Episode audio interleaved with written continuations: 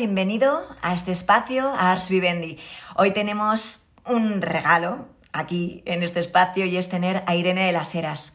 Irene desde pequeña sabía que quería aportar su granito de arena para contribuir a un mundo mejor. Estudió Derecho y justo cuando empezó a estudiarlo conoció el yoga que la cambió por completo su vida.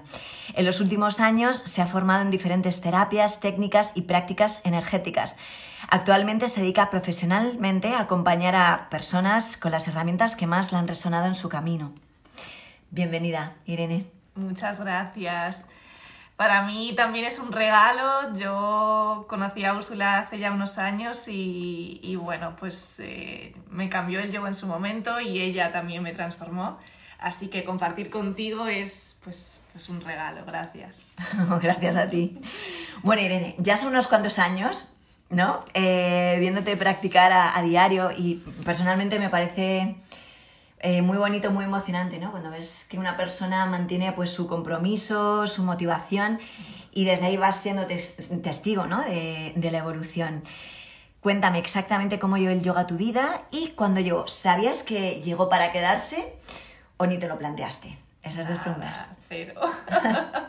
pues yo, lo has comentado antes en mi bio, ¿no? Llegó cuando, justo cuando cumplía 18 años, hace 6 años, en 2016 y llegó de la forma menos yogi posible. Yo era una persona súper sedentaria y, bueno, no sé, cumplí esos 18 años y me empecé a plantear un montón de cosas y de repente me vino, digo, Irene, eres cero flexible.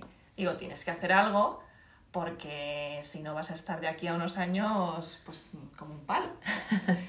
Y dije, ¿qué puedo hacer que, que, no me suponga un esfuerzo? Porque yo era súper sedentaria, cero deporte, y dije, pues yoga, yo incrédula de mí, dije, pues, yoga, hacer un esfuerzo. Y nada, pues encontré en, en YouTube un, un, reto que eran 90 días, 90 vídeos de diferentes estilos de yoga, diferentes duraciones, y yo siempre he sido muy disciplinada. Y dije, bueno, pues yo me hago este reto a ver si mejoro mi flexibilidad.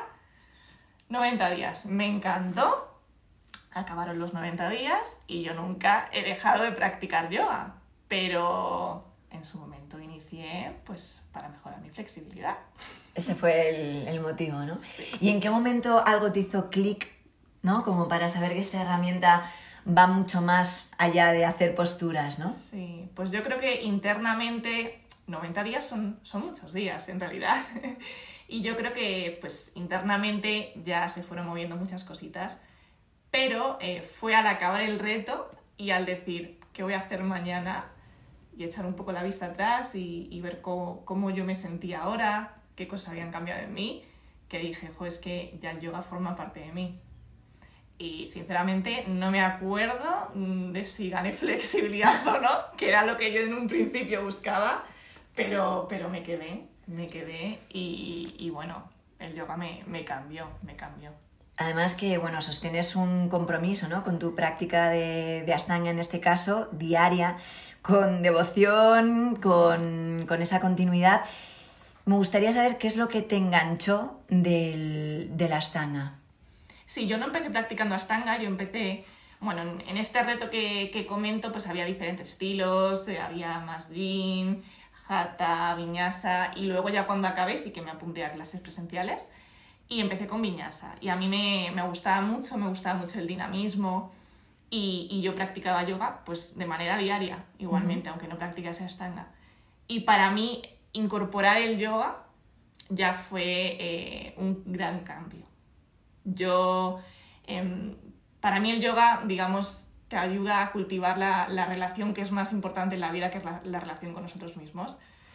Y, y, eso, pues, pues me cambió en, en, todos los sentidos, ¿no? Pero ya cuando empecé a practicar Ashtanga, la verdad es que fue, fue una transformación mucho, mucho mayor y que yo no había sentido con, con otros estilos.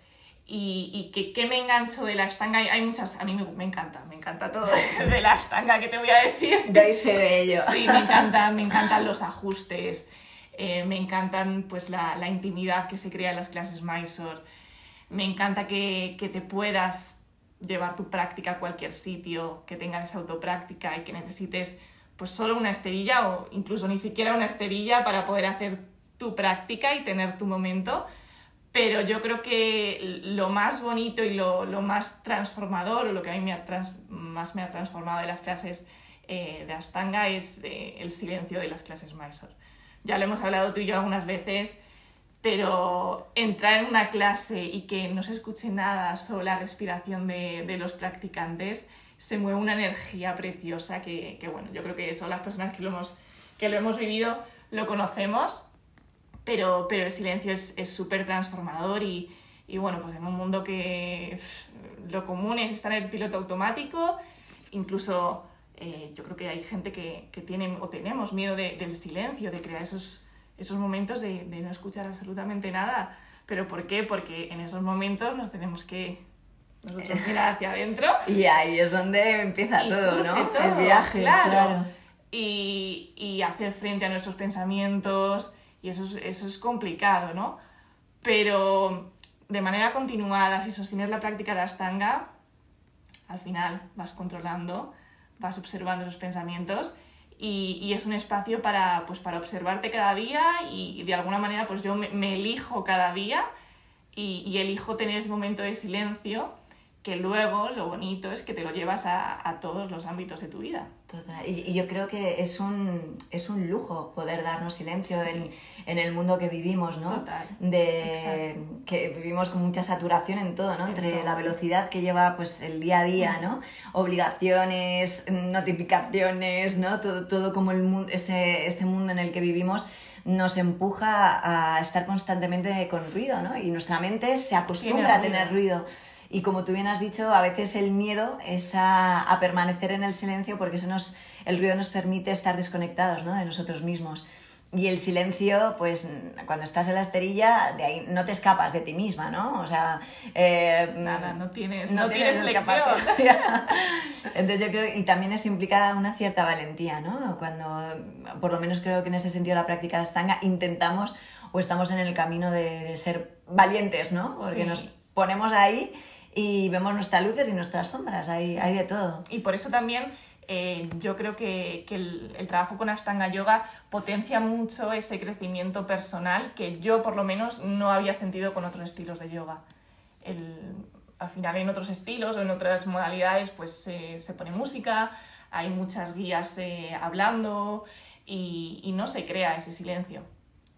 Y entonces no se crea tampoco ese espacio. O es más difícil, porque también se puede conseguir, pero es más difícil que crees esos espacios contigo misma a solas y que solo estés tú. Es que ahí es, el, ahí es la herramienta ¿no? de autoconocimiento que puede llegar a ser la, la práctica de Ashtanga, que cuando te engancha yo realmente creo que es por eso, ¿no? porque descubres un camino sí. en el que sabes que te estás redescubriendo cada día y como tú de una forma muy bonita has dicho, ¿no? te eliges, ¿no? elijo verme, elijo escucharme a, a mí ¿no? y, y, me desconecto de, de todo lo externo. Sí y me, me, voy hacia adentro. ¿no? Y obviamente no es fácil. No, no, no. Porque eso, ya, eso, hay que intentarlo. Exacto, escucharte todos los días. Hay días que no consigues, claro. Claro, y, y no pasa nada. todo el ruido mental que indudablemente tenemos, aunque practiquemos yoga y aunque hagamos 1500 prácticas para intentar Total. bajar ese ruido, indudablemente ese ruido pues está. Uh -huh. Y hay días que está más fuerte y que tienes que hacer pues un mayor esfuerzo en intentar calma, en calmarlo, pero, pero igualmente eh, a la larga pues es lo que, lo que te ayuda a gestionar toda, toda tu vida fuera de la esterilla. Bueno, y tanto, tanto te ha cambiado la vida el yoga y sosteniendo tu práctica diaria durante ya bastantes años que te marchas la próxima semana a India a hacer una formación como profesora en Rishikesh. Bueno, cuéntame, porque esto también es para ti un giro de vida a nivel profesional. Sí. ¿Qué es lo que te ha movido a dar este cambio? Pues internamente es un cambio o una decisión muy sencilla. es verdad que cuando yo eh, o la gente, ¿no? Pues veo un poco cómo estaba organizada mi vida, yo había estudiado algo que obviamente no tiene nada que ver y dice, oye, ahora vas a, vas a dedicarte o, o, te eliges seguir por aquí, dejar todo lo que habías estudiado, esa carrera, lo que, lo que eligen de alguna manera para nosotros ese camino convencional, ¿no? Y, y, sí, sí, lo elijo porque verdaderamente es lo que siento que tengo que hacer. Y no, no, no, es raro, yo ya el yoga pues lo tenía, lo tengo interiorizado desde hace, desde hace muchos años y cuando le comento a la gente, bueno, es que ahora me voy a hacer una formación, ah, pues mm, gente que me conoce, ¿no? Es le parece natural, natural, claro. le parece natural que quiera hacer una, Es lo coherente, una ¿no? formación y de alguna manera yo de- desde hace ya bastante tiempo sentía que iba a estar presente enseñar yoga quizás de una manera más complementaria, pensaba yo, con mi profesión. Y ahora lo que hago simplemente es pasarlo a primer plano y a- sostener, apuntar toda mi energía hacia lo que verdaderamente siento que, que es lo que tengo que hacer y, y mi propósito. Bueno, y tu inquietud eh, en el mundo del camino espiritu- espiritual y energético también te ha llevado a formarte en otro tipo de herramientas que son experiencias, imagino, que al probarlas también han supuesto un impacto importante en tu vida. En mayo te fuiste a Tulum, México, para formarte como facilitadora de CAP. Cuéntame qué es CAP y por qué, o sea, cómo, cómo esa primera experiencia, ese contacto, o a lo mejor no en esa primera vez, pero también cómo te ha impactado en tu vida como para decir, "Ey, me quiero formar en este camino que también me, me aporta y me nutre. Sí, a mí, eh, cuando hablo de CAP, bueno, pues eh, es cierto que a mucha gente le ha cambiado la vida en muchos sentidos y a mí también me lo ha cambiado, pero lo que inició mi, mi camino de transformación personal siempre digo que, que fue el yoga. Y fue a través de, primero, el cuerpo físico, cuando yo descubrí que, que éramos algo mucho más fuerte y mucho más potente, con un mayor potencial que solo nuestro cuerpo físico, que había algo detrás y, es entonces cuando me comienzo a, pues a, a investigar, a, a probar, siempre he sido muy curiosa en todo tipo de terapias energéticas, prácticas. Y una de ellas pues, pues fue CAP. CAP, primero explico un poquito, son las siglas de Kundalini Activation Process, de proceso de activación de Kundalini. Y mm, bueno, pues es eh, un proceso en el que intentamos activar esa energía kundalini. Hay gente que si no tiene ningún tipo de conocimiento previo en el mundo o, digamos, espiritual del desarrollo, eh, pues dirá, ¿qué es la kundalini? ¿Qué es, qué es esta palabra tan extraña que, que se escucha por allí y, y que, bueno, pues que hay muchas serpientes por ahí, pero, pero nadie, nadie en realidad, o mucha gente no, no sabe cuando viene a las sesiones, y a las sesiones viene gente de todo tipo. Pues bueno, la energía kundalini es algo muy natural y tan natural como la, como la vida misma, y es la, pues la fuerza vital, la energía vital que, que todos tenemos dentro. Es una energía que está súper presente en los niños pequeños y es muy fácil verlo en ellos, porque cuando un niño pequeño pues ríe o tiene ganas de reír, ríe y lo hace de corazón, sintiéndolo. Cuando tiene ganas de llorar, llora y no tiene ningún tipo de limitación ni de condicionamiento, ni pues simplemente se siente libre y simplemente es, no tiene esas limitaciones que cuando somos mayores o cua- conforme vamos creciendo de alguna manera, pues nos vamos poniendo ya sea pues por nuestra interacción con la familia, en el colegio, en el trabajo, por la política, por la religión. Nos vamos poniendo traje, nos vamos poniendo capas y capas y capas y, y esa luz que todos somos y que todos tenemos dentro, pues de alguna manera se va apagando. ¿Y qué intentamos en las sesiones de, de CAP? Pues intentamos traer de nuevo esa, esa energía, traerla, traerla de nuevo y simplemente conectar con ella.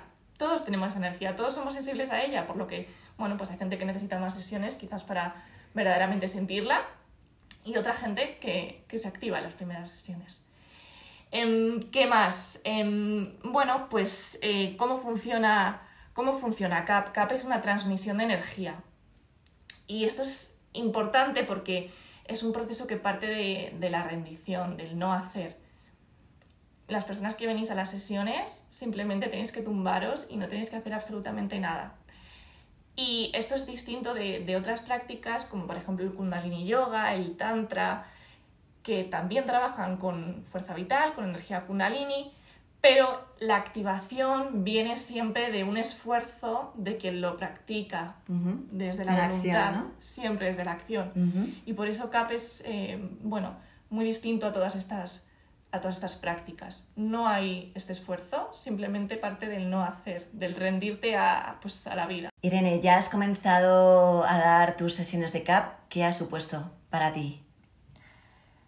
Pues em, la verdad que todavía no puedo, creo que no puedo responderte del todo a esta pregunta, porque em, cuando inicias o cuando yo empecé a acudir a las sesiones de CAP, indudablemente se inició un proceso de transformación personal muy profundo.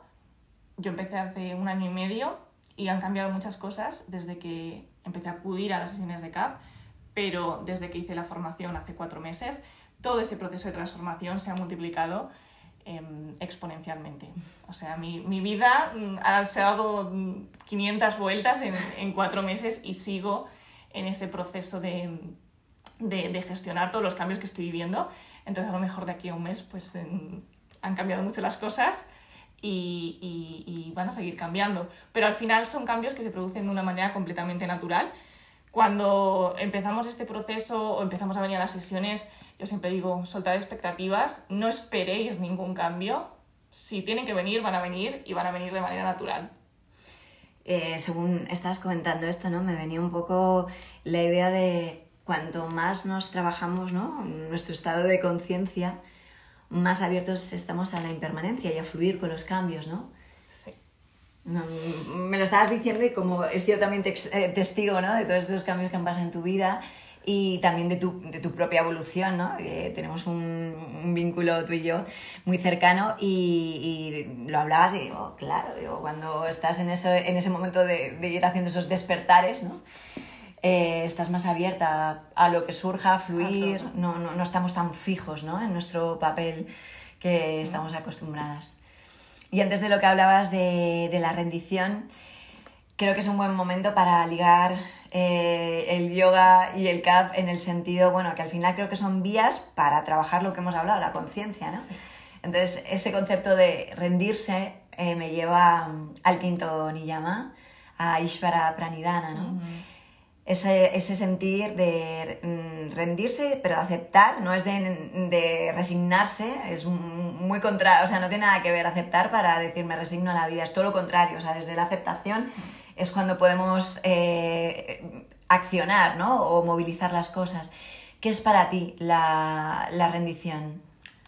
Pues para mí la rendición es esa capacidad de, de dejarte sorprender por lo que la vida tiene preparado para ti muchas veces y mm, yo misma pues nos hacemos planes y queremos que las cosas salgan de esta forma y si de repente no salen así o simplemente se modifican un poquito, ya nos pegamos la rabieta porque no han ocurrido las cosas como verdaderamente queremos.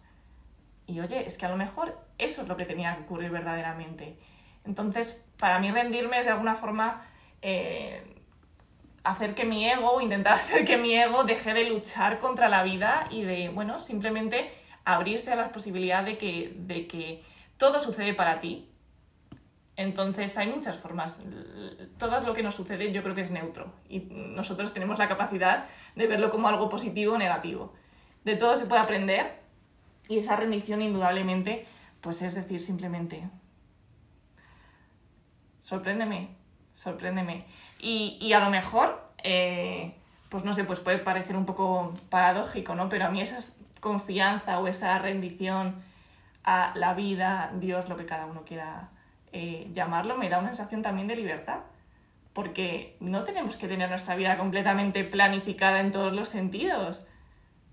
Déjate sorprender. Si algo, y esto de, lo siento así y cada vez me siento más reafirmada, si algo tiene que ser para ti, va a ser para ti. Ni aunque te quites, ¿no? Ni aunque te quites. Y si no es para ti, efectivamente, ni aunque te pongas. Y si no es para ti, ni aunque te pongas. da igual, da igual lo que hagas, hay un punto que verdaderamente, eh, bueno, pues no depende directamente de, de, nosotros. Es que lo que hablabas creo que es muy importante, ¿no? Porque a veces...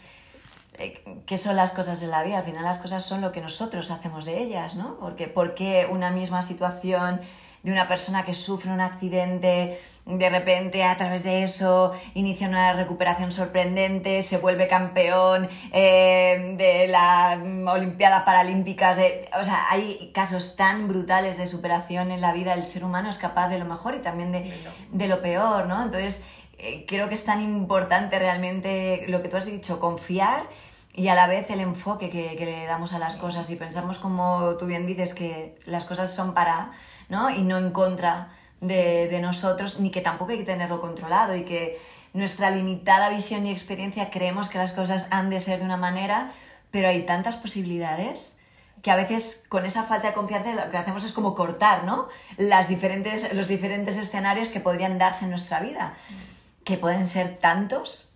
Al final la queja además también nos lleva como a ponernos en una situación de víctima que no nos hace ningún bien. Y también tenemos nuestra responsabilidad de qué queremos hacer con las cosas que nos ocurren. Total. Así que pues en ese proceso estamos todos.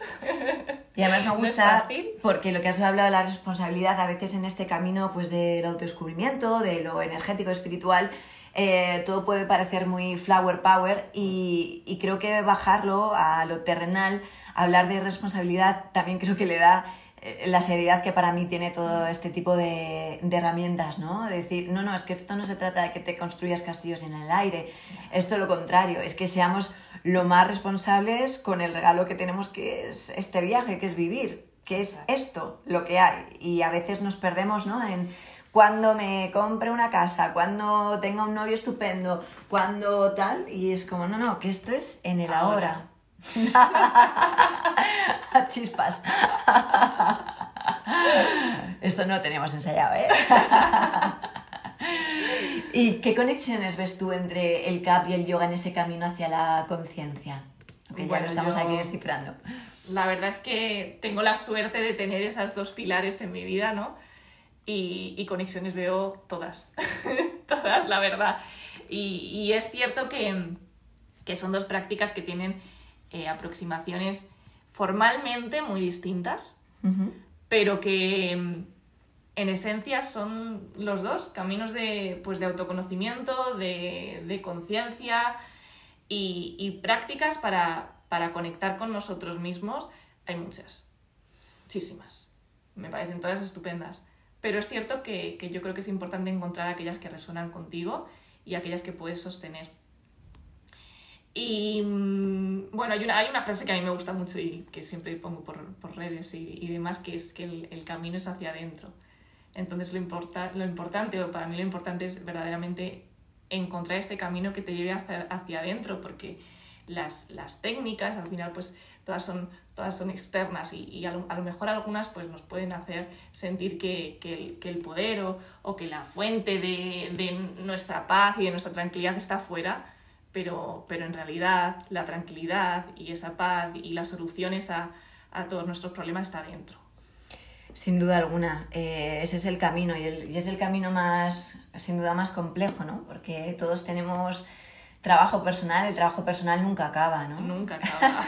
Y si te metes en ello, tienes que estar dispuesta, dispuesto, ¿no? Sí. A, a ir hasta el final, ¿no? Y a medida que vamos viviendo, tenemos diferentes vivencias, que eso despertará otras cosas eh, en nuestro interior y siempre hay material para, para seguir trabajando y demás. A mí una cosa, ¿no? Que me sorprende, ¿no? Porque eh, con, con tu edad normalmente ¿no? la, la gente eh, no está en estas cosas.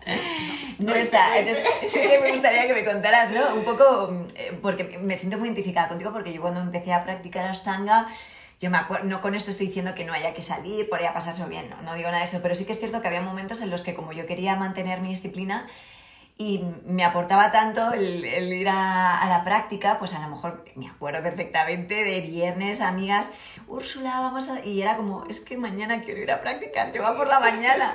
Y claro, era como siempre la, la oveja negra, ¿no? Había Sí. como una cosa de, pero tía, no vas a salir porque te... Y era como, pero yo lo hacía con toda mi alegría porque es que lo, lo deseaba, ¿no? Entonces, claro, eh, en, en tu caso, ¿no? Me siento muy identificada cuando a mí en, en su momento me pasaba, tú actualmente, ¿cómo lo vives? ¿Cómo ves esa contraposición en general de lo Sí. que en general hace un poco la gente de tu edad? Indudablemente.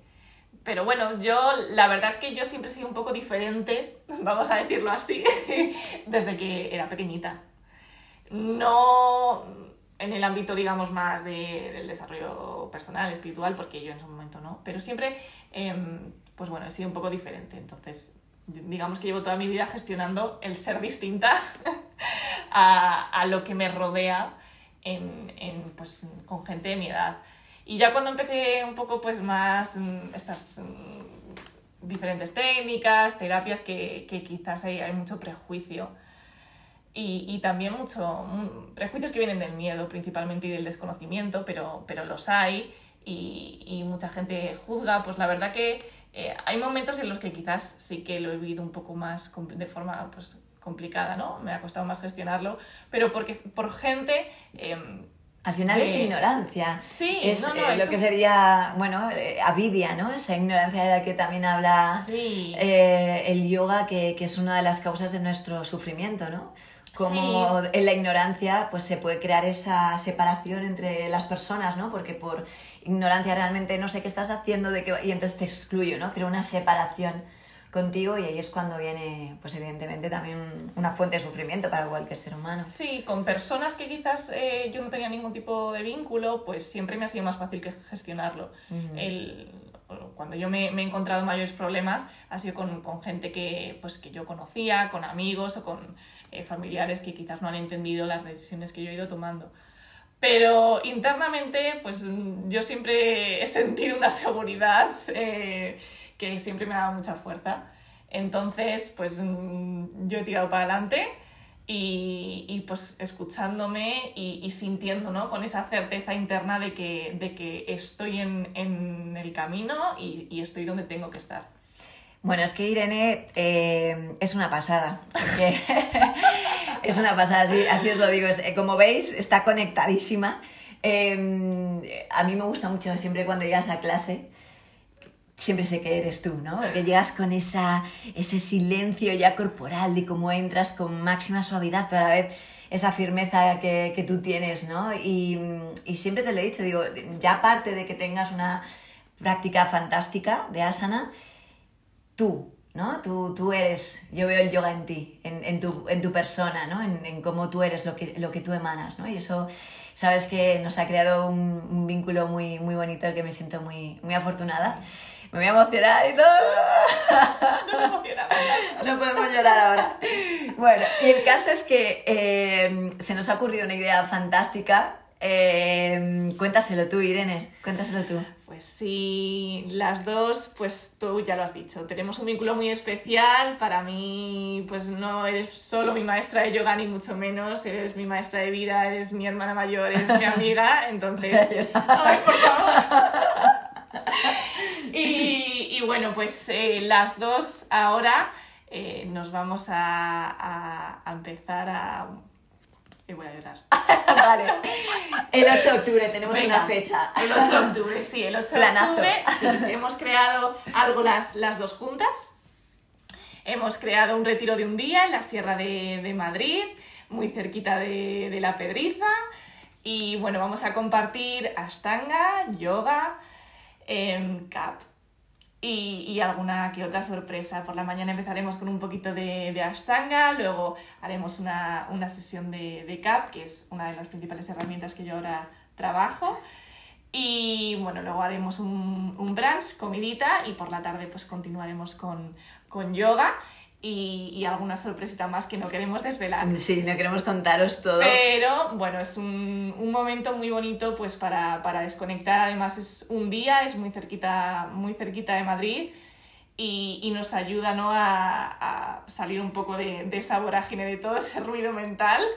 Y, y, reconectar. Y además que muchas veces algo es como la práctica, ¿no? Es como tú estás en, a veces en el bullicio del día, o bueno, personas también que tienen su trabajo, con niños, familia, y es como el momento de la práctica ya como que te boom, te deja como sintonizada para, para, el resto del día. Y con este retiro un poco lo que pretendemos es eso, que muchas veces no necesitas irte al Himalaya para poder encontrar un, un espacio, ¿no? O una experiencia que te conecte, ¿no? Queremos dar esa facilidad de, oye, es un plan de un día y, y eso se nota, ¿no? Eh, dices, uff, parece que, que, me he ido cuatro días cuatro, sí. y, y, ha sido un día en el que sí que la energía está focalizada, ¿no? Sí. Que eso yo creo que también eh, todas las personas que estamos en este camino vamos aprendiendo lo importante que es focalizar la, la energía, ¿no? Es decir, dónde ponemos la energía porque ahí va a haber el, el resultado, ¿no? Sí, es un día, un día muy, muy potente vamos a trabajar herramientas que nos van a trabajar en, en todos los sentidos, en todos los cuerpos